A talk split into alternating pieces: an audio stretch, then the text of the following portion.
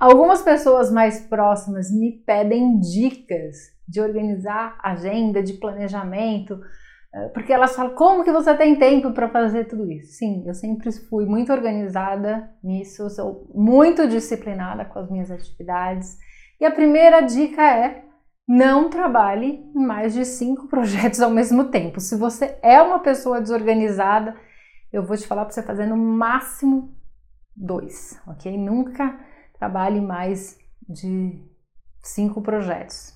Então, essa é a primeira dica. Segunda dica, é muito importante você ter clareza do que você quer para o seu ano, e isso você vai subdividindo. Quais são as metas que você tem para os próximos três meses, e aí você vai dividindo as atividades no primeiro mês, segundo mês, terceiro mês e semanalmente. Falando das semanas, como é que pode ser a sua semana? Como é a minha semana?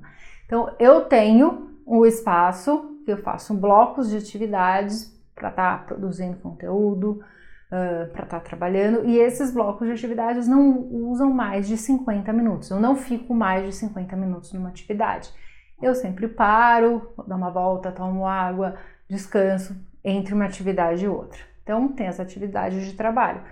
Tem também as atividades de aprendizagem, quando eu estudo bastante, eu sempre estou fazendo algum curso, sempre estou lendo livros relacionados à minha área, então tem espaço de aprendizagem.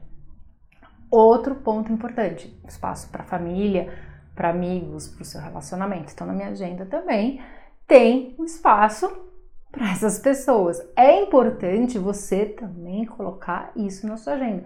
Não deixa de lado a sua família, seus amigos, seu relacionamento, porque isso vai atrapalhar a sua vida profissional, vai bagunçar toda a sua vida pessoal e não é legal. Você não vai conseguir atingir os seus objetivos se você não tem esse espaço para essas pessoas. Autocuidado. Falo muito aqui é, você tem que ter um espaço para você se cuidar, para você fazer algo que você goste. Seja mulheres irem no cabeleireiro, fazer uma massagem, tomar um banho mais demorado, exercício físico, meditação, enfim. Tudo é importante, mas é importante você colocar na sua agenda qual é o horário que você vai se cuidar. Um tempo livre para você, para você fazer o que você quiser. É importante você falar, não vou fazer absolutamente nada agora. Ficar olhando para o teto. Esses espaços né, de autocuidado, quando você está fora da mesa de trabalho, é onde a criatividade flui, onde você está mais relaxado. Então, isso vai te ajudar no, no seu trabalho. Então, para mim, esses momentos de ficar olhando para o teto, eu, no meu caso, é ficar tomando sol, é, ficar com os meus amigos, com a minha família, é a hora que eu tenho as ideias para fazer o meu conteúdo, para ajudar os meus clientes. E é, também é importante você ter um espaço para aquelas pessoas que te influenciam, que te ajudam positivamente no seu trabalho. Então, quem são essas pessoas que te influenciam, que te agregam?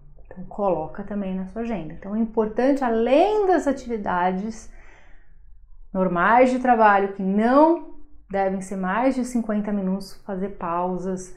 É importante, quando eu falo fazer pausas, não é ficar no celular, nem responder e-mail, é realmente fazer qualquer outra coisa, mesmo que seja durante dois minutos, pelo menos. Ter espaço também para essas outras coisas que vão te ajudar muito na sua vida, você ter mais realização, mais leveza, mais plenitude. Ok? Espero que essas dicas tenham te ajudado para você montar o seu planejamento.